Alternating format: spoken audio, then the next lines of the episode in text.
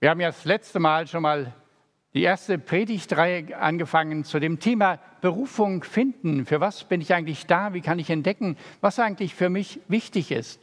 Und da war das Erste, wo wir gesehen haben, die innere Leidenschaft, die ich habe, für die steht dieser Gaskocher, wofür brennt eigentlich mein Herz? Das könnte so etwas wie meine Berufung werden.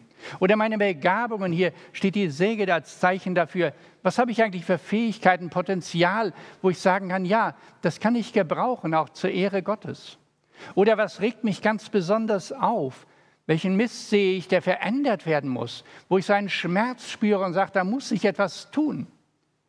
Oder als viertes, wo bin ich eigentlich zu Hause? Was ist gerade der Ort, wo ich bin, wo etwas geschehen kann? Vielleicht im ganz kleinen Bereich, wo ich sage, ich möchte eigentlich Großes tun und Gott mich dahin stellt, dass ich da einfach treu für ihn da bin. Berufung finden. Und heute soll es darum gehen, einfach diese Besuchung, Berufung einmal zu trauen. Und da möchte ich Sie einfach mal hinweisen auf einen ähm, Kollegen von mir, der hat in den 90er Jahren ein Buch geschrieben, in den 90er Jahren des letzten Jahrhunderts. Das Rick Warren, der hat geschrieben Leben mit Vision. Und in diesem Buch Leben mit Vision, der ist gleich sozusagen seine erste These, seine erste Überschrift. Und da sagt er, es geht im Leben gar nicht um dich, sondern um Gott. Und jetzt sagst du wahrscheinlich, hä, da könnte ich doch gleich abschalten. Es geht um Gott, nicht um mich. Erstens das Buch lesen, zweitens bei der Predigt weiter zuhören. Denn da ist nämlich sehr viel dran. Wenn man vielleicht dieses Doppelgebot der Liebe sich mal anschaut, was nämlich Jesus bringt, wo er Jesus ja sagt, du sollst Gott, den Herrn, lieben von ganzer Seele, von deinem Gemüt, mit all deiner Kraft und deinen Nächsten wie dich selbst.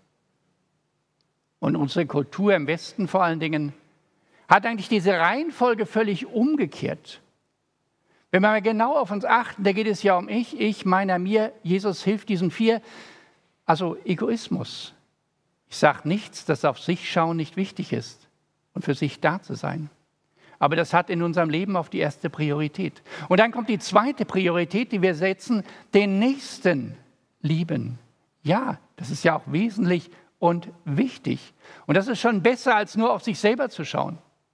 Und dann irgendwann kommt unsere Kultur drauf und sagt, naja, da gibt es auch irgendwie noch Gott, aber den haben wir schon so ein bisschen eigentlich vergessen. Also, wir leben genau das umgekehrt, als das, was Gott selber sagt. Zuerst Gott lieben, den Nächsten lieben, dann sich selber. Sagen wir ich, den Nächsten und Gott. Und wer noch die zehn Gebote kennt, der merkt es auch dort, da ist es genauso strukturiert wie das Doppelgebot der Liebe. Zuerst diese Gebote, die mit Gott zu tun haben. Wie sollen wir unser Verhältnis einfach machen? Dann den nächsten und zum Schluss geht es um mich. Oder ganz kurz geformt, Jesus im Matthäus 6, 33, wo er sagt, kümmere dich, trachte zuerst nach dem Reich Gottes und den Rest wirst du alles bekommen. Passionszeit, in der wir jetzt sind, so seit Aschermittwoch, ist ja eine Umkehrzeit. Eine Zeit, ja, der Fastenzeit, wo man vielleicht abnehmen kann und sowas, das ist auch nett, aber dann schaut man auch wieder nur auf sich, sondern das heißt umkehren zu der Struktur, zu dem Leben, wie es Gott eigentlich vorgesehen hat. Und da möchte ich euch mal einen Abschnitt lesen aus dem Römerbrief.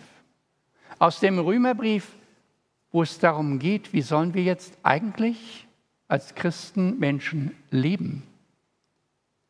Und da schreibt der Apostel, Brüder und Schwestern, bei der Barmherzigkeit Gottes bitte ich euch, stellt euer ganzes Leben Gott zur Verfügung. Es soll ein lebendiges und heiliges Opfer sein, das ihm gefällt. Das wäre für euch die vernünftige Art, Gott zu dienen. Und passt euch nicht dieser Zeit an. Gebraucht vielmehr euren Verstand in einer neuen Weise und lasst euch dadurch verwandeln. Dann könnt ihr beurteilen, was dem Willen Gottes entspricht, nämlich was gut ist, was Gott gefällt und was vollkommen ist. Anders denken, anders sein, anders reden. Rick Wochen sagt ja, es geht nicht um dich, sondern es geht einfach um Gott. Wie mache ich das Beste aus meinem Leben? Indem ich meinen Verstand in einer neuen Art und Weise gebrauche. Luther übersetzt diesen Abschnitt und sagt, erneuert auch euer Denken, euren Sinn, eure Lebensausrichtung. Letztes Mal ging es ja darum, was ist meine Berufung? Was ist mir entsprechend? Da geht es immer um mich selber. Heute soll es um Gott selber gehen. Wozu beruft er dich? Was ist das Ziel seines Lebens mit deinem Leben? Warum Gott so an erster Stelle? Weil Gott der Schöpfer ist, der diese Welt, diesen Kosmos und alles gemacht hat. Weil Gott der ist, der Jesus in diese Welt geschickt hat, um dich nach Hause zu holen in dieses Himmelreich.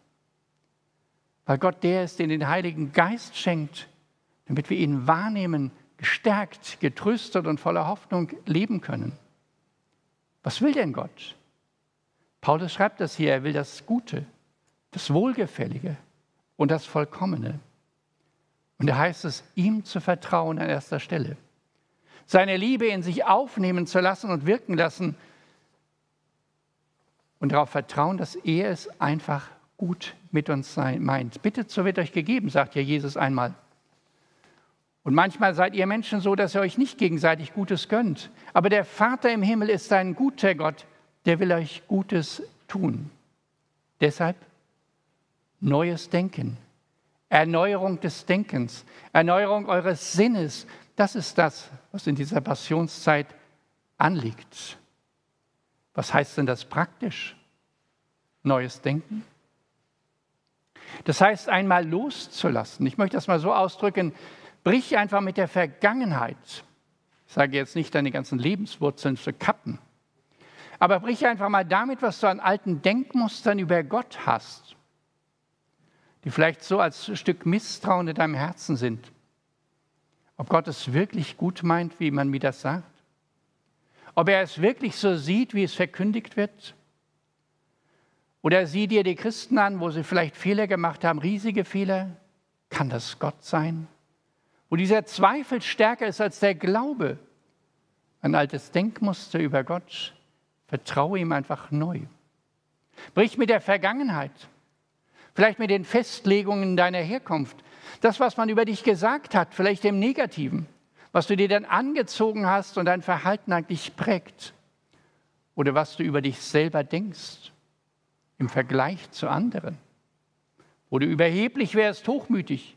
Oder ganz klein, wie ein Staubkorn unter dem Teppich wo du negativ vor dich denkst oder zu hoch von dir denkst und im Vergleich zu anderen lebst. Und ich kann dir sagen, vergleichen kannst du dich nur mit dir selber, weil es gibt nämlich keinen anderen so wie du. Also vergleiche dich bitte nur mit dir selber. Oder du hast das Gefühl, du bist irgendwie gefangen in Situationen, wo du gar nicht mehr raus kannst und resignierst und sagst, ich bin dort gefangen, eingespielt in meinen Ängsten und meinen Sorgen. Und da sagt jetzt Paulus, aber das Denken ändere. Denn es ist ja Gott, der da ist. Gott, der dich erneuert, Gott, der Heilige Geist, der dich wirklich begaben will mit einem neuen Denken. Du denkst vom Schöpfer her, vom liebenden Vater. Denn du denkst vom Gott her, der sich ganz hingegeben hat als Jesus bis zum Tod, der dich so unendlich liebt. Dass du daran denkst, wie Paul Gerhard es einmal gesagt hat, der Wolken Luft und Winden gibt, Wege, Lauf und Bahn der wird auch Wege finden, da dein Fuß gehen kann, auch dort, wo du dich gefangen fühlst in Situationen. Also denke von Gott her. Sieh dein Potenzial, deine Begabungen, die er dir gegeben hat. Die Karten des Lebens, die du nur spielen kannst. Den Segen, den nur du hast. Die Menschen, die dich und genau deine Art brauchen.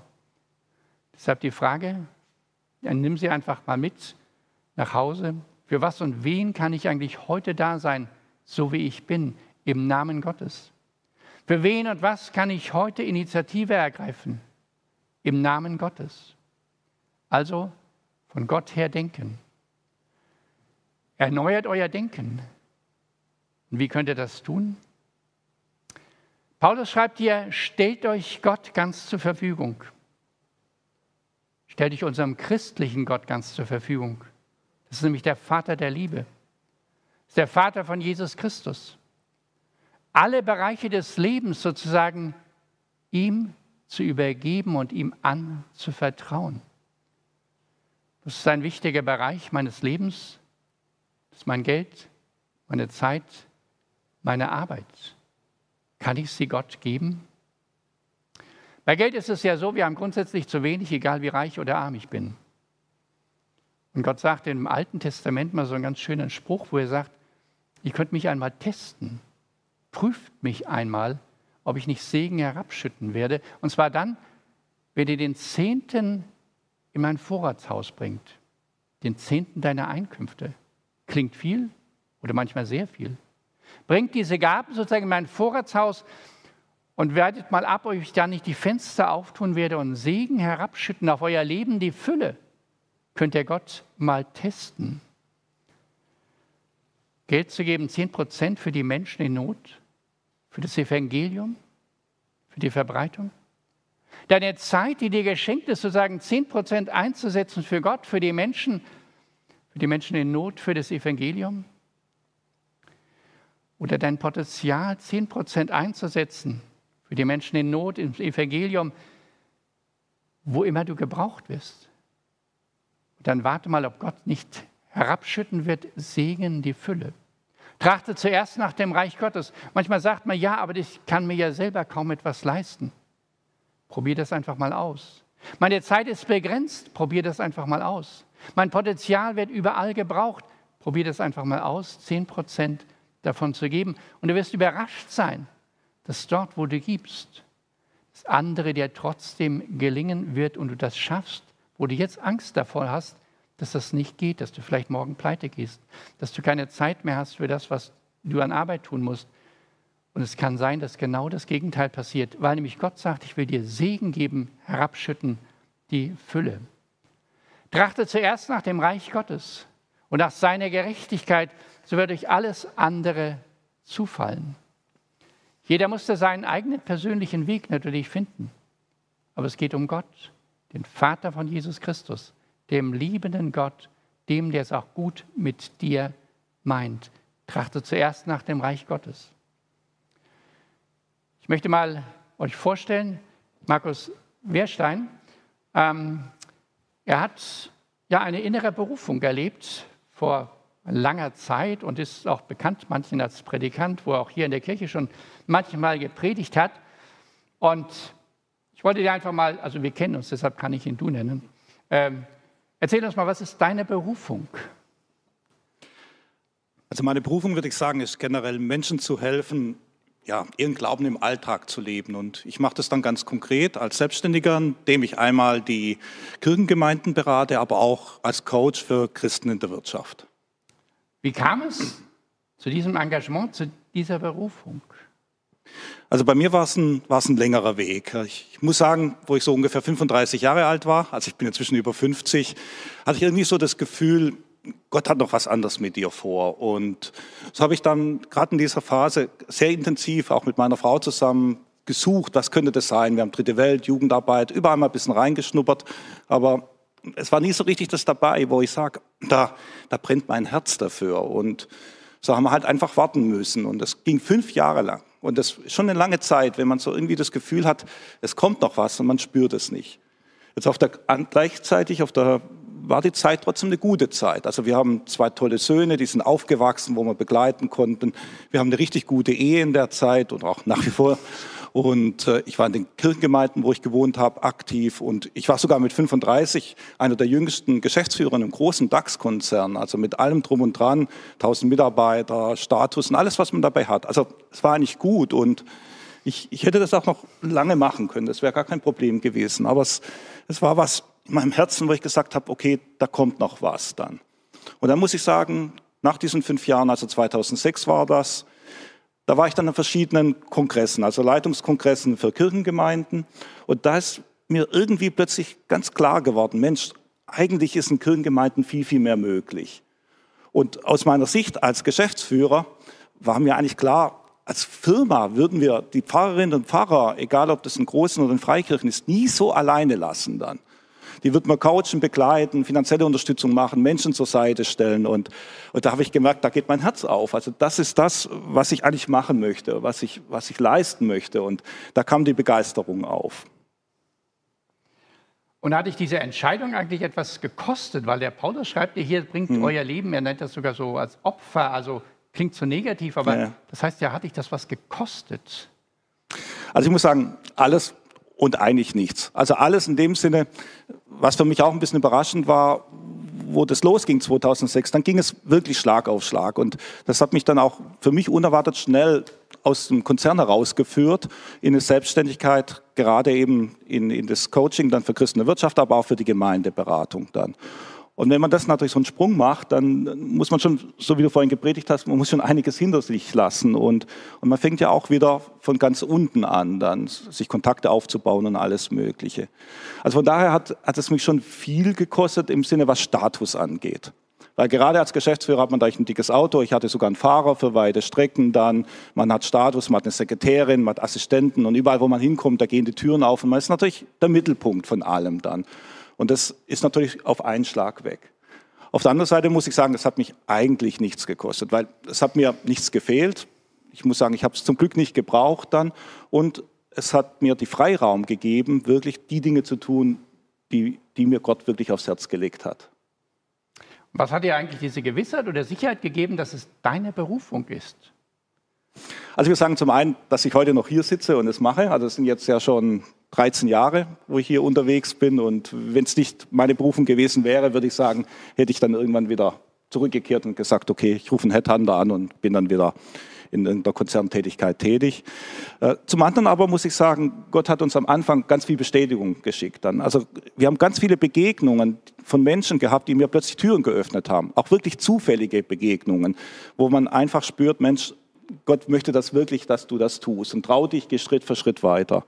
Und dann muss ich sagen, wir hatten auch immer wieder mal Phasen, also wo auch meine Frau und ich so wirklich unsicher wurden, also diese Dürrezeiten dann. Und da hat Gott uns genau in diesem Moment, wirklich in diesem Moment, so viel große und kleine Wunder geschenkt, wo wir wirklich gespürt haben, ja, das ist richtig. Also macht weiter, geht weiter. Und so hat sich das immer Stück für Stück bestätigt. Was würdest du uns anderen jetzt so empfehlen, einfach aus deiner Sicht heraus? Also ich sage, aus meiner Sicht heraus würde ich sagen, das Berufung vielschichtig, hat verschiedene Bereiche dann. Also was für mich schon immer klar war, dass ein Teil meiner Berufung aus meiner Rolle als Vater und als Ehemann herauskommt. Dass man Zeit für die Kinder hat. Also nicht nur sagt, ich bin der Versorger, sondern wirklich da ist für die Kinder. Gerade auch wenn sie klein sind und wenn sie noch aufwachsen. Aber auch Zeit für den Ehepartner und schaut, dass es einander gut geht. Also Berufung hat mit Sicherheit für mich ganz viel mit der Rolle, wo man sich gerade befindet, zu tun. Und manchmal, und so war es bei mir, spürt man auch, dass, dass es noch was Zusätzliches gibt. Das muss es nicht sein, aber es kann es geben. Und es kann manchmal dauern. Also bei mir hat es jetzt fünf Jahre gedauert, bis ich es wirklich klar habe. Aber dann kann ich wirklich den Mut machen, zu sagen, wenn es soweit ist, dann, dann, ergibt sich das einfach. Und äh, dann ist es auch gar keine große, große Anstrengung oder großen Mut, den man braucht, weil das sich dann wirklich von alleine geht. Und wenn jemand hier ist und sagt, ich stehe vor sowas dann gerade, dann würde ich einfach sagen, macht es, es ist gut und es lohnt sich wirklich. Ja, vielen Dank, dass du uns mitgenommen hast, so ein Stück auf den persönlichen Lebensweg, ja. auch den Lebensweg eben mit Gott, dem Herrn, dem lebendigen himmlischen Vater. Und es kann ja auch sein, dass jetzt manche auch noch Fragen haben. Wir können ja jedes Mal Fragen zur Predigt stellen, wo Sie mir welche stellen können. Und Markus Wehrstein steht dann aber auch zu Fragen zur Verfügung. Also könnt ihr bei Slido reinschreiben. Ähm, ich hätte da noch mal eine Frage oder muss noch mal Näheres dazu wissen gerne dann eine Frage zu äußern. Und dann haben wir auch, wie das letzte Mal schon, auch in dem, das wird nachher zum Download dargestellt, kleine ähm, Arbeitsblätter oder Austauschgruppen über Signal, wo man auch über die nächste Woche sich mal so unterhalten kann und überlegen kann, was ist eigentlich meine Berufung, wie kann ich mein Leben von Gott her eigentlich leben. Denn es geht, wie sagte Rick Warren, ja um Gott. Und das sagt nicht Rick Warren, weil er mein Kollege ist, sondern er sagt das, weil das einfach tatsächlich so von Gott so angelegt ist, dass er sagt, kümmere dich zuerst um Gott und versuche ihn richtig zu lieben mit ganzer Seele, mit ganzen Kräften, mit allem, was so in dir ist, Gott zu lieben. Und das haben wir, wie gesagt, im Westen sehr verloren. Und dann sozusagen den Nächsten lieben und dann als drittes mich. Und alles drei ist wichtig. Aber wo wir neu lernen müssen, ist zu sagen, Gott, ich liebe dich. Und dann geht es weiter, dass er mir dann vielleicht zeigt, wo ist dein Platz, wo ist das, wo ich dich gerade in deiner Lebensphase, wo du jetzt bist, gebrauchst, oder wo du merkst, ja, es stehen Veränderungen an und dann so ähnlich wie Markus Wehrstein das erzählt hat, oder vielleicht auch eine andere Form zu finden, wo geht es jetzt eigentlich hin mit meinem Leben. Also erneuert euer Denken, heißt es in dem Römerbrief 12. Kapitel, Vers 1 und 2. Erneuert euer Denken von Gott her hin zu dem Nächsten und zu dir selber. Und ähm, wer ist denn bei euch? Das ist Jesus selber, der euch Wasser des Lebens immer wieder in das Herz gibt, euch füllt der Kraft seines Heiligen Geistes zu eurem Leben, zu allem, was er euch aufgetragen hat. Und so lade ich ein zu dem nächsten gemeinsamen Lied.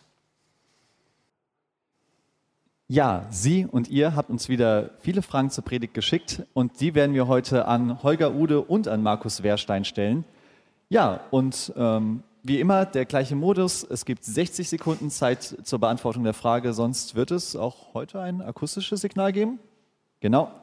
Wunderbar. Und ich denke, wir wollen gleich ohne Umschweife anfangen. Und ich fange gleich ganz oben an. Wie kann ich sicher sein, dass ich finanziell abgesichert bleibe, wenn ich zum Beispiel die Firma verlasse? Ich würde es mal antworten, gar nicht. Also, also bei mir, ich hatte keine, ich hatte Rücklagen, das muss ich schon sagen. Also, aber das hätte natürlich jetzt nicht auf Ewigkeit äh, gereicht. Aber ich glaube, wenn Gott einem das wirklich zeigt und man man kann ja auch Bestätigung holen und ein bisschen einfach probieren zu sehen, ob das wirklich der Weg ist. Und wenn man das spürt, dann ist es richtig. Und so wie es heißt, trachtet zuerst nach Gottes Reich und Gott wird es euch geben und Gott lässt einen dann wirklich nicht alleine. Also ich würde da wirklich Mut machen, aber Schritt für Schritt vorgehen. Und wenn man es beginnt, schenkt einem Gott auch die Bestätigung. Und wenn die fehlt, dann kann man vielleicht überlegen, ob man es wirklich richtig gehört hat. Ja, dann die nächste Frage ganz umlautet. Ähm, wie sieht es aus, wenn ich ohne Arbeit und ohne Einkommen bin? Was ist dann mit meiner Berufung? Ohne Arbeit und ohne Einkommen, dann ist deine Berufung auch wirklich zu leben und nicht in diese Resignation zurückzufallen, sagen, ich bin jetzt eigentlich so ein Nobody, ein Niemand. Und zu sagen, ja, ich bete jetzt, dass ich etwas Neues finde oder ich gucke, wo gibt es Leute oder mit denen ich zusammen sein kann, die mich unterstützen, die mich tragen, die mich voranbringen können, dass ich wieder in eine Arbeit komme, dass ich wieder rauskomme aus dieser Not. Also es gibt ja die Möglichkeit zu resignieren oder den Aufbruch zu wagen und Schritte zu gehen und sagen, im Namen Gottes, wo geht es jetzt eigentlich hin? Wo ist meine Berufung? Und als Mensch bist du immer da und hast Potenziale in dir. Ähm, sprich Menschen an. Hast du noch was dazu, Markus? Also ich würde sagen, der Vorteil ist äh, natürlich, wenn man ohne Arbeit oder auch wenn man Rentner ist, man hat Zeit. Und das ist natürlich ein ganz großer Vorteil. Und zu überlegen, was kann ich mit meiner Zeit machen? Und so wie wir das ja auch hier hatten, was sind meine Gaben? Wofür brennt mein Herz? Und manchmal kriegt man eine Aufgabe, die ist bezahlt. Das ist natürlich ideal, aber es muss nicht unbedingt sein. Und wenn Gott sie da irgendwo hineinschickt, irgendwo tätig zu sein, dann nutzen sie das. Wunderbar, vielen Dank. Die nächste Frage ganz oben geht ganz direkt an Markus. Ähm, du hast von großen und kleinen Wundern gesprochen. Hast du ein Beispiel dafür? Also ich fange mal mit der Bestätigung an. Also das war wenige Wochen, wo ich dann als raus bin aus dem Konzern, überlegt habe, wie fange ich dann an, war mal so einer Familienfreizeit. Hat nichts mit Kirchengemeinde zu tun. Dann hat man auch schon ein Jahr uns vorher schon vorher angemeldet. Auf alle Fälle hatte ich, gab es so eine kleine Gebetszeit und hatte ich mit dem Referenten gesprochen, habe ihm erzählt, was ich vorhab. Und er sagte, oh, wir haben einen zweiten Referenten, reden Sie mit dem. Und dann war, hatte ich mit ihm gesprochen, dann hat sich das rausgestellt, das war der oberste Gemeindeberater der evangelischen Kirche damals zufällig auf diesem Thema. Und der hat mir so viele Türen aufgemacht. Der war so begeistert, gesagt, Mensch, das ist doch toll, solche Leute brauchen wir. Rufen Sie den und den und den und den an. Und das waren zum Teil Bischöfe und wirklich andere Leute, wo ich gedacht habe, wow, das ist der Wahnsinn. Bis, bis ich überhaupt mal an die rangekommen wäre, hätte es ewig gedauert. Also nur ein kleines Beispiel, wo in dem Moment man zufällig, also wirklich zufällig, Gott einem Menschen begegnen lässt, die man braucht und dass es wirklich Türen aufgeht. Wunderbar. Vielleicht machen wir es so ein bisschen im Wechsel. Dann nochmal eine Frage an Holger. Ähm, na, Moment, jetzt hat die oberste Frage gewechselt. Äh, Berufung hat mit Beruf zu tun, äh, im Gegensatz zum Job, aber eben nicht ausschließlich. Berufung, ist Berufung mehr als Geld verdienen? Oder ist Berufung einfach eine Aufgabe, auch ohne Geld? Beides. Also Berufung, da ist schon richtig gesagt, Berufung hängt irgendwie zusammen mit dem Wort Beruf. Ähm, das hat Luther ja so rausgestellt und gesagt, es gibt nicht ganz besonders gesegnete Leute, so geistlich oder sowas, sondern jeder in dem, wo er hingestellt ist, das ist sein Beruf, wo Gott sagt, da wirke du einfach in meinem Namen und äh, ja, bring durch deine Art auch das Evangelium, das Reich Gottes dahin. Aber dann ist es zweitens auch, ich brauche ja den Beruf, um Geld zu verdienen, wenn ich hoffentlich einen habe. Und äh, das Zweite ist eben auch zu sagen, was, wo bringe ich meine Zeit mit ein? Wo kann ich jetzt auch ehrenamtlich etwas tun für andere Menschen, für Gott, für das Leben, für die Welt, ähm, für Familien und so weiter und so fort. Also das kann dann auch deine Berufung sein, die neben der Arbeit, wo du als Christ berufen bist, da zu sein, auch wirklich etwas tust und für Gott da bist. Also deshalb die Antwort, beides ist richtig. Zwei Joker. Wunderbar. Dann wieder explizit an Markus. Wie umgehen, wenn gewohnter Status einer Berufung im Weg steht? Kannst du mal wiederholen? Also wie, wie würdest du damit umgehen oder wie bist du vielleicht auch damit umgegangen, wenn der gewohnte Status, den, den man davor innehatte, wenn der der Berufung im Weg steht? Also das Erste, was wir gemacht haben, wir haben uns eine vollautomatische Kaffeemaschine angeschafft, weil meine Frau hat gesagt, ich bin nicht deine Sekretärin dann. Also das, das war schon ein bisschen, wenn man so gepampert wird, äh, dass man bestimmte Dinge ändern muss dann. Aber dann muss ich einfach sagen, es, es, es hat mir echt nicht gefehlt. Also ich war wirklich unsicher, gell? auch wenn man vorbeifährt an den alten Gebäuden, aber es hat, es hat mir zum Glück nicht gefehlt. Also das, es geht leichter, als man denkt. Aber ich glaube, weil man was Neues hatte. Ich wusste ja, wofür und ich habe ja die Zeit genossen, wirklich jetzt mich selbstständig zu machen, Kontakte aufzubauen, zu beten, auch ein Stück weit Erneuerung der Sinne zu machen. Und wenn man was Neues hat und das begeistert, dann fällt es einem, glaube ich, auch gar nicht schwer, das andere loszulassen. Ich glaube, das ist nur dann schwer, wenn man nichts Neues hat. Dann wird es wahrscheinlich schwierig, weil dann hängt man am Alten dann. Ja, dann äh, vielleicht wieder an Holger. In, Rum, in Römer 12 heißt es, man solle sich nicht dieser Welt angleichen. Wie geht das konkret? Das ist, glaube ich, ich habe das versucht vorhin auszudrücken. Also Welt angleichen heißt ja in unserem westlichen Kulturkreis ich, dann der Nächste und eventuell kommt dann noch irgendwie Gott. Und das Denken da umzudrehen und sagen, meine erste Priorität in meinem Leben ist eigentlich Gott, dass ich Gott lieben will mit ganzer Seele, mit den Fasern meines Herzens und mit allem, was ich bin. Und dann den Nächsten wie mich selber. Also dieses Denkmuster umzudrehen, erst zu fragen, was ist eigentlich im Sinne Gottes richtig vielleicht für mein Leben? Was ist gut? Was gefällt eigentlich Gott? Und dann zu sehen, was gefällt dem Nächsten oder auch mir selber. Also die richtige Reihenfolge hineinzubekommen. Ich denke, das ist gerade auch in unserer jetzigen Zeit ganz wesentlich und wichtig, wo wir oft so mit Ängsten heimgesucht sind und äh, Dinge uns umtreiben, wir nicht wissen, was morgen passiert da so die Priorität zu haben, Gott, ich will dich lieben und ich will vertrauen, lernen, dass ich einen Weg finde, auch wenn sich die Zeiten jetzt rapide verändern werden. Das meine ich auch mit diesem Umkehren des Denkens. Ja, Markus, hier wirst du noch äh, für deinen mutigen Schritt gelobt und äh, dass dieser von großem Gottvertrauen zeuge. Und du, würdest, äh, du wirst auch gefragt, du hast es gerade schon so ein bisschen anklingen lassen im Nebensatz, ob du auch Phasen des Zweifels hattest. Absolut. Also Gerade am Anfang hat man ja so eine gewisse Euphorie natürlich, das klappt, dann gibt die Kontakte, die ich erzählt hatte dann.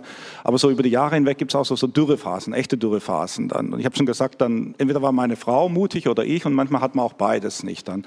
Und äh, ich bringe mal nur ein Beispiel. Es war eine Phase, wo wir kaum Aufträge reinkriegen, es kam wenig Resonanz, so ganz komisch. Und, und dann war plötzlich Essen vor unserer Tür. Wirklich essen, super abgepackt. Wir wussten nicht, vor wem das kam. Und dann, das kannst du ja nicht nehmen. Also, A, kann man das essen? Ich weiß nicht und so. Und, man, und so arm ist man ja auch wieder nicht dann. Also, es ist jetzt eine längere Geschichte, wie das zustande kam dann. Weil jemand aus der Gemeinde einfach das Herz gelegt bekommen hat, bringt den Wehrsteins einfach super Essen vor die Tür dann. Und das war so Bestätigung, immer wieder mal zu sagen, ich versorge euch, habt keine Angst.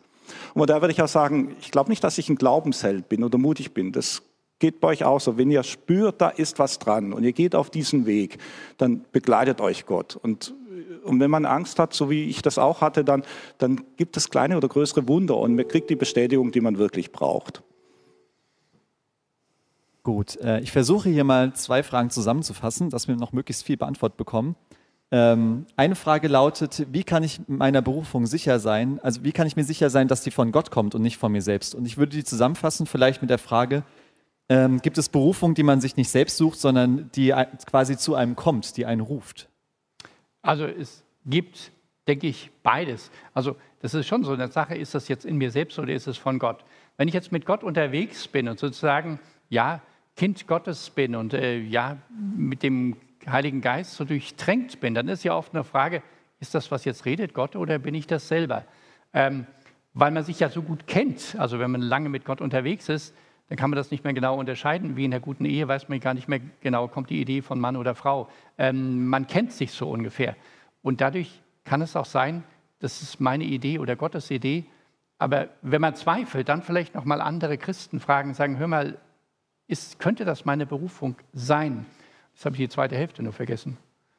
Ähm, die zweite Hälfte war, ob es denn auch, das hängt für mich eng damit zusammen, ob es denn auch Berufungen gibt, die man sich, sich nicht selbst sucht, sondern die, ähm, zu dem die quasi zu einem kommen, die einen ja. regelrecht rufen. Also das ist dann wirklich so ein, ein Ruf, wenn, was weiß ich, du bist für bestimmte Dinge begabt und jetzt ist, was weiß ich, sagen wir als Kirchengemeinde, komm, kannst du nicht hier mitmachen. Diese Begabung, die du hast, setz die einfach mal hier ein. So zum Beispiel in unserem technischen System hier oder wo wir immer noch Leute suchen, äh, für, für unsere Baustellen, die viel in unserer Kirche zerfällt hier zwar nicht ganz, aber wir haben ständig Reparaturen hier dran zu tun, dass wir sagen, wir brauchen da jemand. Und wenn ich dich jetzt finden würde auf der Straße, würde ich sagen, hier, wir brauchen dich. Und dann ist das sozusagen ein Ruf. Und dann würde ich mir wünschen, dass du dann Ja sagst darauf. Also es kann auch so rum passieren, dass du gerufen wirst, wie so auch vielleicht der Prophet, so, der dann sagte, ja, hier bin ich, sende mich zu Gott. Es kann etwas kommen von außen zu mir und ich dann sagen muss, ja, vielleicht ist es das, und wage es dann mal und dann sehe ich, ob das auch geht. So, ich weiß nicht, haben wir noch Zeit für zwei Fragen? Oder? Wunderbar, ich kriege ein Ja aus der Regie. Ähm, beziehungsweise ich stelle noch drei. Die oberste, die vielleicht schon einige abwarten, die stelle ich als letztes. Ähm, dann nochmal an Markus. Ähm, lieber Markus, wie erlebst du das mit dem Reich Gottes zuerst und alles andere fliegt dir zu? Hat Gott inzwischen oft eure Wäsche gewaschen? Das ist der Wortlaut der Frage. Gott unsere Wäsche gewaschen hat. Das war also quasi, das soll darauf abzielen, ist, wie erlebst du es konkret, dass alles andere zufliegt? Oder was passiert sonst so mit den Sachen, die halt im Alltag so anliegen? So würde ich das verstehen. Also äh, es sind ja mehrere Aspekte. Das eine ist natürlich, äh, kann ich meine Berufung inhaltlich leben? Und da bin ich immer überrascht, dann eben wie Menschen anrufen, Gemeinden oder auch äh, Menschen, die Hilfe suchen. Also das, das kommt von alleine dann. Also obwohl ich versuche immer wieder Werbung zu machen, aber das klappt nie. Und da sage ich immer, Gott schickt mir die Aufträge, wie ich sie brauche dann. Also das ist äh, für mich überraschend, aber gleichzeitig wunderbar. Also dieses Versorgung. Finanziell muss ich sagen, na klar, wir leben natürlich deutlich, das Einkommen ist ein Minimum auf das gerutscht, aber es ist kein Problem. Also wir beten dafür und das klappt und das geht. Aber es ist eine Nervensache. Das war auch für mich besonders eine Herausforderung, ja, drauf zu vertrauen, gerade die finanzielle Seite. Es wird reichen und es wird klappen, auch wenn man sieht, es trotzdem ja zuzulassen dann. Aber Gott ist treu und Gott versorgt einen und das geht richtig. Aber man muss es erleben. Ich denke, man muss die Schritte gehen, um die Versorgung natürlich auch erleben zu können. So, ich will versuchen, vielleicht mit kurzen Antworten, vielleicht schaffen wir es sogar noch, die Fragen, die da stehen, noch zu beantworten. Eine Frage, die jetzt gerade noch rapide hochgevotet äh, wurde am Ende. Soll ich aufstehen und unter die Menschen gehen oder besser zu Hause bleiben und auf die Worte des Heiligen Geistes warten, was ich machen soll? Also quasi soll ich gleich die Initiative ergreifen oder soll ich erstmal erst abwarten? Auch da würde ich sagen, ist wieder beides richtig. Also daheim so im Kämmerchen zu sitzen und lange zu beten und dann auf Impulse vom Geist Gottes zu warten, ist natürlich gut und sinnvoll. Aber so eine Berufung entsteht ja auch oft gerade in Begegnungen, wo ich sage, ähm, also ich erinnere mich daran, dass das hat mir mal jemand erzählt, der gesagt, ich, ich bin morgens aufgestanden und habe gesagt, Jesus, äh, ich weiß nicht, was heute anliegt, aber schick mir einen Menschen, dem ich Gutes tun kann. Und geht in die Straßenbahn und trifft jemanden, dem er einfach helfen kann. Also so Dinge, wo man dann einen Blick für bekommt, das ist jetzt im Moment dein Auftrag, wo du dran gehst. Also die alten ähm, Priester, also die, die im Kloster haben sie immer gesagt, bete und arbeite, also tu beides. Höre, nimm diese Zeit zum Hören und geh ins Handeln und dann wirst du deinen Weg auch finden. Ich würde vielleicht noch ergänzen, bei also ich kann es nur von mir sagen. Also einmal hatte ich das Gefühl, es fehlt noch was. Also wenn jemand von Ihnen sagt, ich glaube, Gott hat noch was mit mir vor. Und ich hatte ja gewusst, geguckt, es war zwar fünf Jahre geguckt, in Jugendarbeit, Dritte Weltarbeit, und ich habe überall reingeschnuppert, bis ich dann irgendwann mal auf dieses Kirchengemeinde-Kongress gegangen wäre. Und ich vermute, hätte ich jetzt nicht überall rumgeguckt, hätte ich nicht plötzlich die Resonanz bekommen dann. Also wenn ich jetzt nur daheim gesessen wäre oder im Büro gewesen wäre, sagt, Herr, zeigt's mir, wäre es wahrscheinlich nicht passiert. Aber durch das Schauen und Sehen sieht man irgendwann, das ist es. Also daher würde ich schon sagen, man soll sich in die Welt bewegen und einfach schauen, wo das Herz anspricht. So, ich quetsche eigenmächtig noch diese Frage ein, bevor die als, als einzige noch außen vor bleibt, vor der allerletzten. Vielleicht eine ganz, ganz kurze Antwort. Ich kann mir vorstellen, es geht schnell. Kann Berufung auch im Job liegen? Ja, wenn ihr das Gefühl habt, dass Gott euch das aufs Herz gegeben hat.